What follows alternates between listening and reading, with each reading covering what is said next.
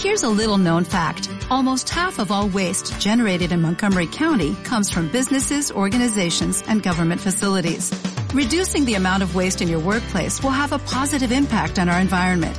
It can also save you money on your disposal costs. Reducing waste and recycling at your business is easy to do and is the law in Montgomery County. Make it your business to recycle right. Learn more at montgomerycountymd.gov slash recycle right or call 311. Tomamos la decisión de tener un parto en nuestra casa porque mm, sentimos que en la institución lo que tenían para ofrecernos tanto en el trato para conmigo, la madre que alojaba a ese niño, para con el niño, en el momento del nacimiento, no era mm, algo que nos contenía y contemplaba un trato respetuoso desde el lugar que nosotros estábamos esperando ser tratados como parturientas y como recién nacido en el caso del niño. El rol que nosotros tuvimos en el caso de elegir tenerlo en casa tiene que ver más con un lugar de conciencia y con un lugar de real elección de con quién querés compartirlo, cómo querés compartirlo, dejar que los tiempos sean como tengan que ser, que el cuerpo de la mujer y ese niño que está eh, intentando nacer sea con total libertad y con mucho respeto para que efectivamente suceda sin necesidad de que intervenga nada más que la fisiología de esa mamá y de ese niño intentando nacer, sin ninguna medicación, sin nada, más que lo que había en esa casa, que era agua y buena compañía y parteras con conocimiento necesario para acompañar médicamente ese momento del nacimiento.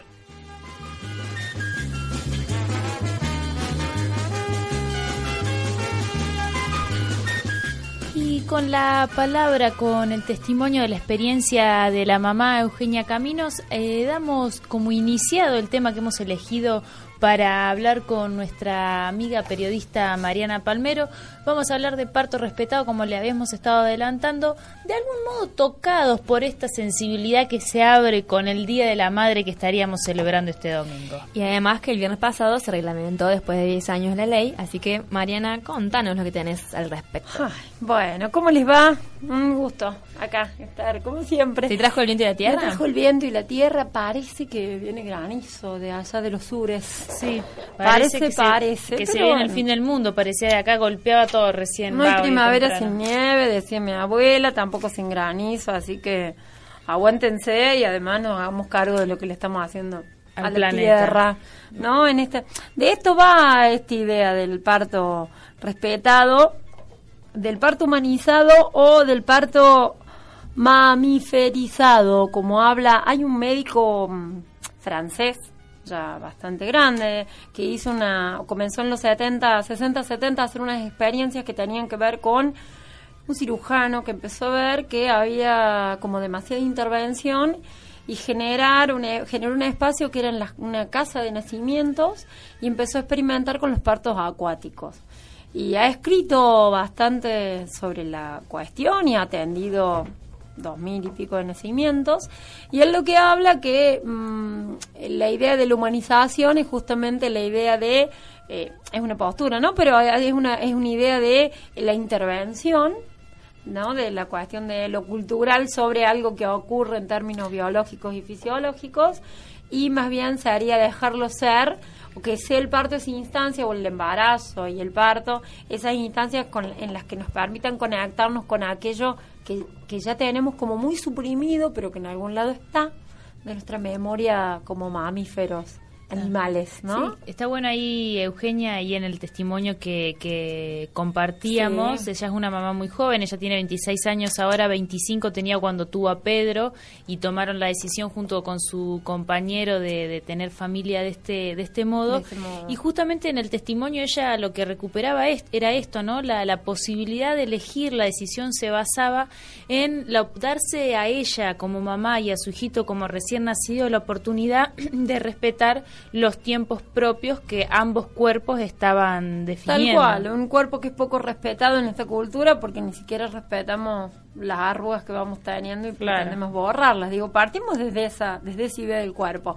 Pero un poco retomando el testimonio de, de esta madre, de esta mujer, hay en la Argentina desde el 2004 se sanciona una ley que es la 25929, algunos la conocen como la ley de parto humanizado y es más bien es una ley que establece los derechos de los padres, las madres y los niños durante el embarazo y al momento del parto y el posparto. Eh, en ese sentido, la ley intenta contener la intervención en algún punto, tratando de que sean lo más, de que sean respetuosos de los tiempos del cuerpo de la mujer de eh, no solo de los tiempos, sino también la cuestión de la contención que requiere, el cuidado que requiere y la compañía que requiere, entre otras cosas, ¿no? Porque es habitual, ¿no? En los en los hospitales, en las clínicas, que llegue la parturienta, la dejan ahí. hace poco tuvimos ese caso que salió en la televisión baño. del baño, exactamente. Mira, y se quejaba, pero en realidad capaz que fue un poquito mejor que pare. Yo pensaba entre mí de eso. ¿Qué pasa con esta ley no estaba reglamentada? Por lo tanto, no había acciones establecidas, no estaba, eh, ¿cómo decirlo? Eh, Habilitado, digamos. Sí, pero más bien uno con la ley expresa determinadas directrices. Lo que hace la reglamentación es decir, bueno, ¿quién va a aplicar esa ley y qué se entiende por cada cosa? Claro, ¿y cómo se va a cumplimentar? En ese caso, la ley dice, toda mujer tiene derecho a estar acompañada por quien desee al momento de su trabajo de parto. La ley, lo, si yo digo eso, el, el reglamentario es decir quiénes serían esos deseados. Puede ser el esposo, la madre, la hermana, ambos, la doula, lo la que sea, digo, no se establece sexo, que es algo que, por ejemplo, en la, en la, sobre todo en las instituciones públicas, es como que puede pasar el papá, solo el padre y en algunos casos en la maternidad, en el neonatal, no pueden ser hombres, tienen que ser mujeres.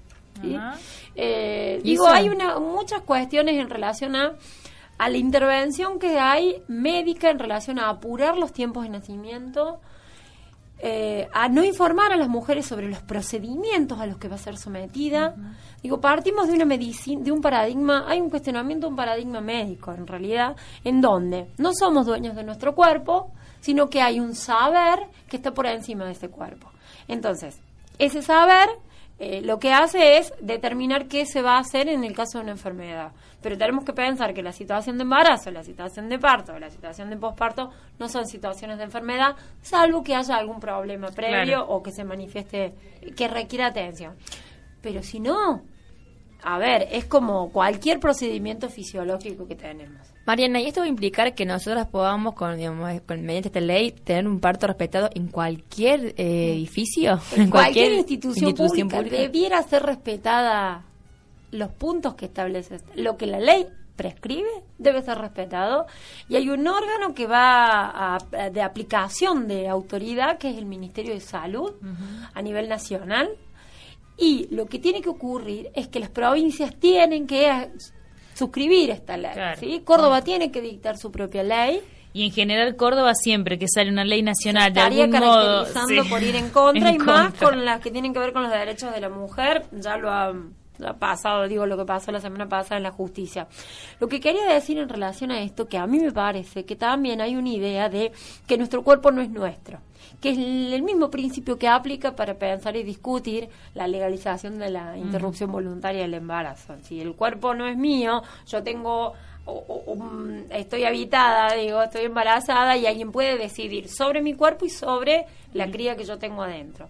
La idea de, de esta legislación es protegernos y decir, no, somos nosotros las que tomamos decisiones, el médico te tiene que orientar el médico te tiene que acompañar y debemos ser informadas Exacto. de todos los procedimientos a los que nos van a someter, que sean necesarios solamente, y a los que pueden llegar a someter a nuestros hijos. Y podemos, en ese caso, generar acuerdos con el médico y hay procedimientos que son innecesarios, como el caso de... La inyección la, Eso algunas los eligen y si las obras sociales se los cubren, por lo general las mujeres las, las eligen no sabiendo no siendo informada de los daños que se le pueden ocasionar a un niño.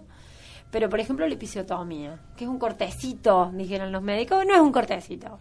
Algunas hablan de mutilación, pero digo, esto debe ocurrir a partir de octubre en todas las instituciones públicas y privadas. Si esto no ocurre, hay lugares en el Ministerio de Salud, en la página web, uno puede informarse porque también hay un 0800 donde esto puede ser denunciado porque encuadra en eh, violencia de género, es un tipo de violencia de género.